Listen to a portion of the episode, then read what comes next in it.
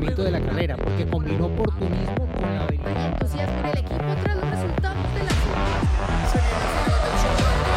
Fórmula Latina. Formuleros, bienvenidos a Respondemos tus preguntas después del Gran Premio de Spa. Muchas dudas, muchas respuestas, así que arrancamos. Hola formuleros, mi nombre es Sebastián de Colombia y el día de hoy yo quisiera saber qué hace diferente al circuito de Spa que explique el comportamiento de los coches durante la carrera, es decir, el comportamiento que tienen los Williams, Alfa Tauri McLaren. Un abrazo.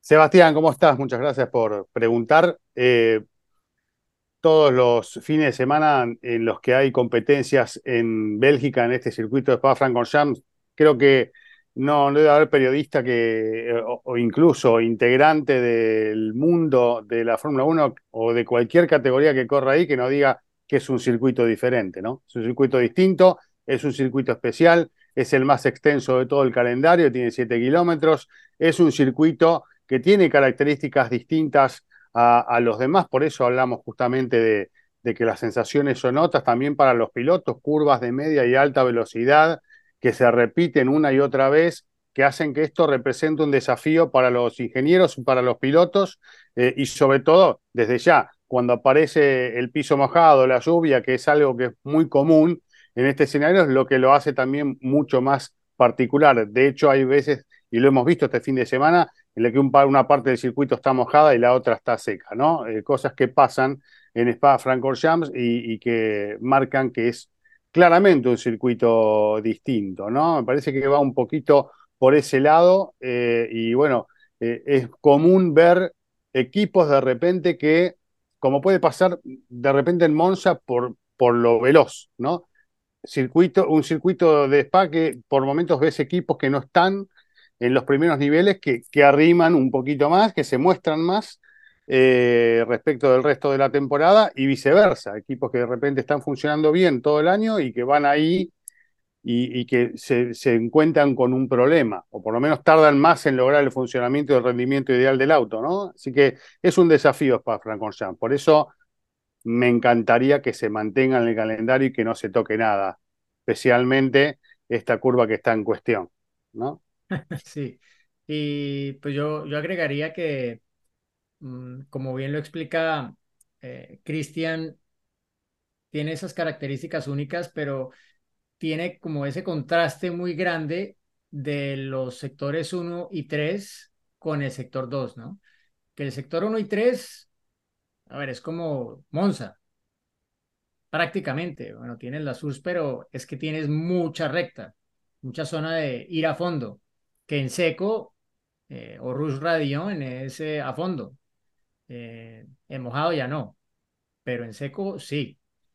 Y tienes una recta después de eso de un kilómetro o más y necesitas que el coche vaya lo más descargado posible para que vaya lo más rápido posible en velocidad tope y que el coche no, no se frene por la fricción con el aire.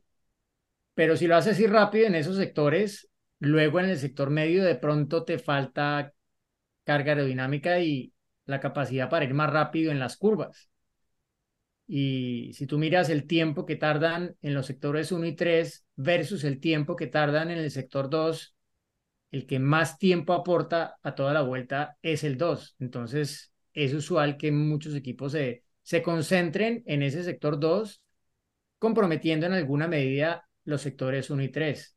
Lo que pasa es que encontrar ese equilibrio perfecto no es fácil y más cuando estás en un fin de semana sprint como el que tuvimos, en el que no, no hay tiempo, no, hubo una práctica libre y fue lloviendo, entonces ahí no se podían sacar realmente conclusiones.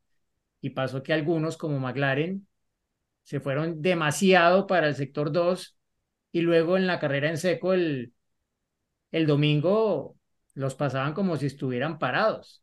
Y de ahí la, la frustración. Le pregunté a Lando Norris después de la carrera que si en, en retrospectiva había, había sido la decisión correcta y me dijo no. O sea, él sufrió toda la carrera viendo cómo lo pasaban en las rectas. Y sí, muy rápido en el sector 2 y cuando se mojó la pista volaba, pero estaba indefenso, era una carnada fácil en, en las zonas de alta Es muy feo para el piloto cuando por derecho te pasan no puedes hacer Sí. nada, ¿no? Es la peor sensación que puede tener un piloto, Como si que no puede en defenderse. 2. Claro. y lo claro, pasaban claro. los Fórmula 1. Entonces, sí, tiene esa particularidad y, y claro, a ver, el, el coche perfecto es el RB19 porque llevaba más a la trasera que muchos, pero no iba Mm. despacio en las rectas. Y en el sector 2 iba muy rápido. Chicos, los tengo que dejar. Eh, los voy a dejar igual muy bien acompañados, ¿eh? porque todavía hay Mm. un par de preguntas más para contestar. Puede ser. Vale, ok. Nos Gracias, Cris. Nos vemos en la próxima y Nos felices vemos. vacaciones para todos los que, tengan este, la posibilidad de tomárselas. Venga, Chao. verano peligroso. Gracias, Cris. Ok, entonces eh, se despide Cris, pero tenemos todavía más preguntas, así que vamos a seguirlos escuchando. Hola chicos de Fórmula Latina, somos Natalia, y Carlos, somos de Zapopan, Jalisco. La pregunta es si nos pudieran dar una explicación para simples mortales de las diferencias que puede haber de un auto y otro, hablando de Verstappen y de Checo, y del por qué no hacer dos autos que se acoplen cada uno a cada piloto. Gracias. gracias. Forza Ferrari. Natalia y Carlos, gracias por su pregunta. Em, a ver, ya hablamos un poco al respecto en el, en el episodio, pero, ok, para simples mortales, como yo, no como Diego, porque Diego es el ingeniero, piloto y demás de este, como lo dijimos, nuestro Max Verstappen de Fórmula Latina, Ojalá. pero, a ver, eh, en teoría los dos autos de cada equipo son iguales, ¿no?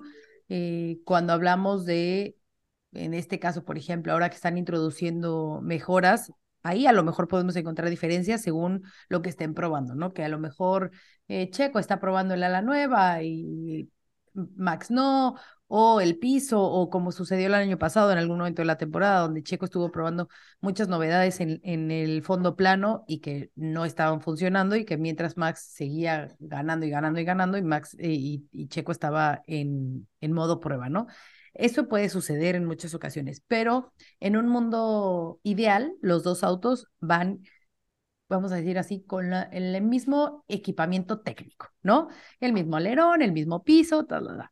Ahora, de ahí deriva la cuestión de la puesta a punto, de cómo a cada piloto le gusta eh, su auto, de cómo cada piloto adapta su estilo de manejo a eh, el auto según la pista, según cómo gestionen los neumáticos, según diversas condiciones. Pero, pero no siempre lo que al piloto le acomode va a ser lo que el piloto elija que se utilice en pista, ¿no? Eh, y que también lo, lo mencionábamos, a lo mejor em, un piloto pide cierta puesta a punto porque se siente mejor, pero no es precisamente la más rápida.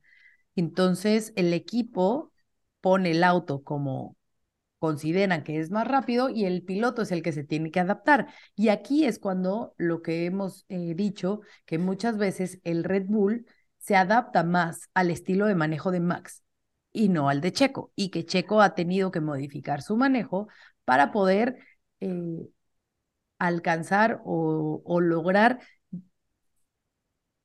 un mejor rendimiento con el RB19 en este caso, eh, a diferencia de que Max lo hace ver como de una forma más natural, ¿no, Diego? Sí, en realidad, a ver, de, base, como dices, los, los autos son iguales. Creo que en temporadas anteriores sí que hemos visto carreras en las que Checo no llevaba una pieza que sí llevaba Max. Eh, este año, por lo que hemos visto en las carreras que hemos estado, eh, en las prácticas libres, puede que hayan probado cosas diferentes, pero por lo general, durante clasificación y carrera, han llevado las mismas piezas, o sea, no, no ha estado Checo una actualización atrás o, o cosas de este tipo. eh, hasta el Gran Premio de Hungría, incluso con el choque que tuvo Checo en la primera vuelta del fin de semana, la primera vuelta rápida, eh, luego tuvo piezas suficientes Red Bull para que estuviera el resto del fin de semana en la misma especificación de, de Max, ¿no? Con la mejora que introdujeron en los pontones, como eso tuvo pues, un efecto en, en otras zonas del auto, pero que en últimas no, no tuvo una especificación diferente Checo respecto a su compañero de equipo, ¿no? Pero sí hay cosas en el ajuste fino de la puesta a punto que pueden ser diferentes, ¿no? Eh, entrar en ello es muy complicado porque, a ver, son muchos los parámetros que conforman lo que conocemos como puesta a punto.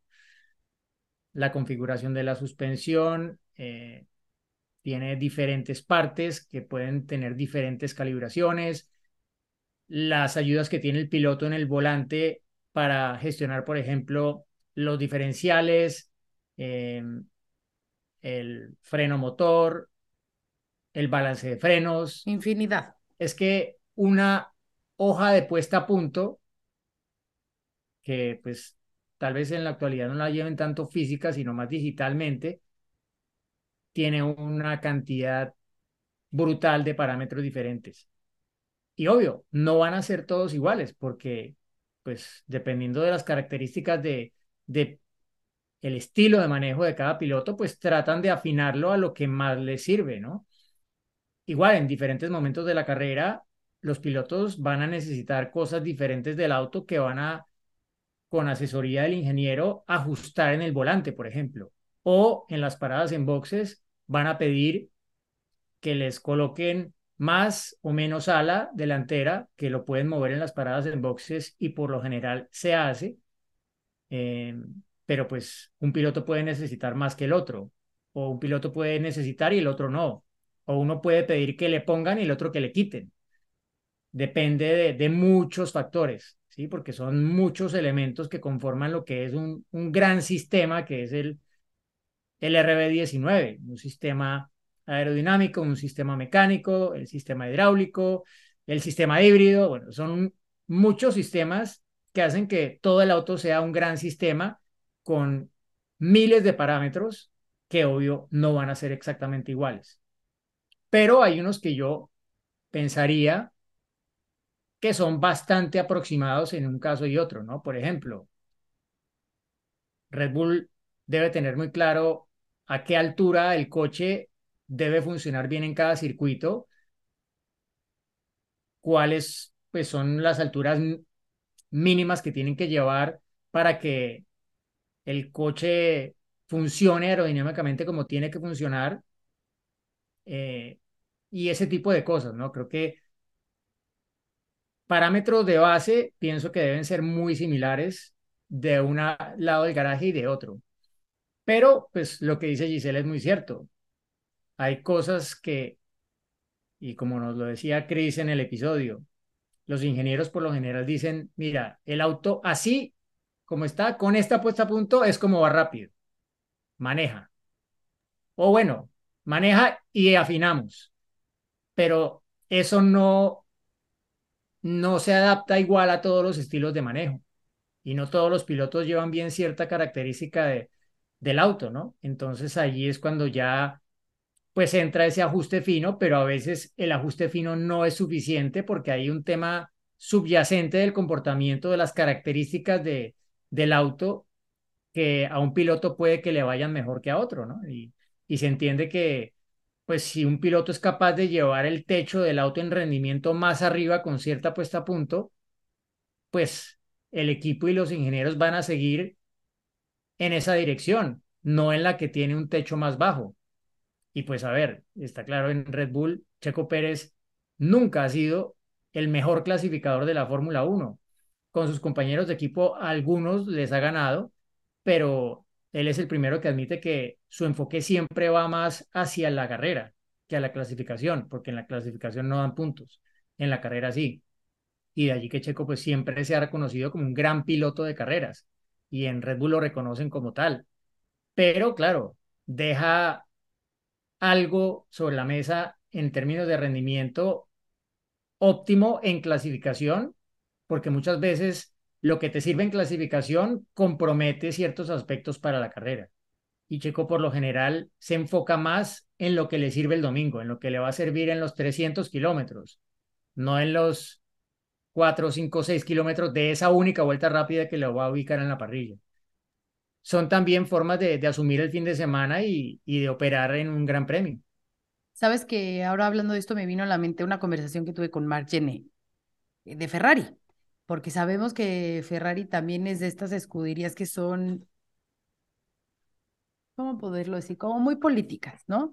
Entonces, si Ferrari dice el auto es así, el auto es así, y entraron mucho en esa dinámica y en esa discusión con los pilotos, porque los pilotos pedían algo, pero el equipo le decía, no, es que esto va a ser así. y empezaron a levantar tal la mano los pilotos que hasta hace unos grandes premios recientes empezaron como a escucharlos y entonces a tratar de llegar a este punto medio en el que ni lo que dice el equipo ni lo que dicen los pilotos, no vamos a buscar en esta desesperación de no encontrar los resultados. Entonces, y se los digo porque, a ver, me lo dijo Marc Gené, alguien que si tiene, o sea, una voz autorizada para hablar de lo que sucede en Ferrari es, es él, ¿no? Y me lo dije así, o sea, el equipo trabajaba en la fábrica hacia una dirección, lo venían a probar en pista y a los pilotos pues no, no se acomodaban, ¿no?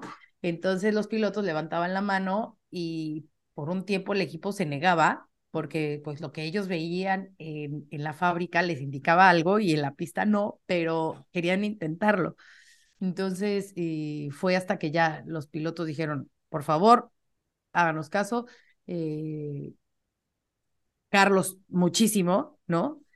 Y entonces están en ese, en ese trabajo de equipo, por decirlo así, pilotos y escudería, para, para encontrar la, la mejor forma, ¿no? Pero se niega un poco Ferrari a, a escuchar a, a los pilotos porque confían más en, bueno, no es que confíen más, pero se basan mucho en la información que, que obtienen de fábrica. Sí, es, y es normal, ¿no? A, ver, eh, es un tema de siempre, la discusión entre piloto e ingeniero. Cuando un piloto llega nuevo a un equipo, lo primero a lo que se enfrenta es a lo que ya está preestablecido y que a veces no le viene bien y hacer que el equipo cambie su forma de operar o cambie lo que ellos tienen comprobado que les ha funcionado con un piloto o con varios, porque un piloto viene y les dice, no, mira, es que esto no me sirve porque pasa esto, esto y esto y esto, y yo necesito que el auto haga esto y esto y esto. Y el ingeniero muchas veces le va a decir, olvídate, es así y así tienes que hacerlo. Y lo digo, bueno, de haber hablado, bueno, es que eso pasa en todas las categorías, porque en todas, en la Fórmula 4, en la Fórmula 3, en la Fórmula 2, los equipos tienen pues ya unos bancos de información muy amplios, saben qué cosas les funcionan y qué cosas no. Obviamente pueden cambiar, eh, no sé, el neumático, el auto, el diseño cambia a veces en la Fórmula 3 o en la Fórmula 2, pero por lo general, si saben que algo funciona, moverlos de ahí porque el piloto no le parece es muy difícil, muy difícil. Sí, claro.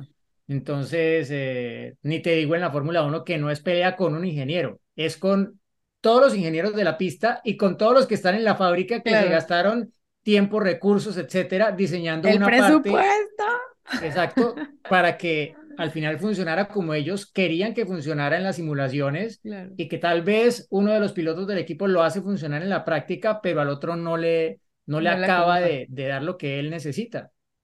Totalmente. Bueno, eh, espero que, que haya servido esta explicación y vamos a escuchar una pregunta más que también salió mucho del fin de semana.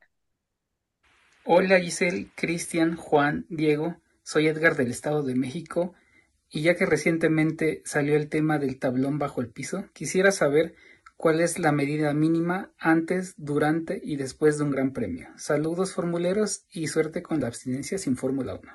Bueno, Edgar, gracias por tu pregunta.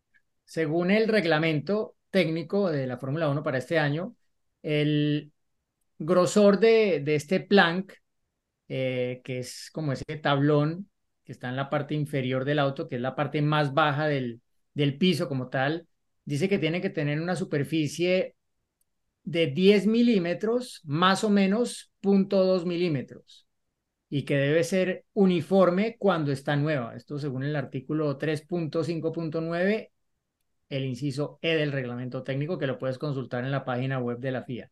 Y dice que un mínimo de 9 milímetros de grosor es aceptable debido al desgaste.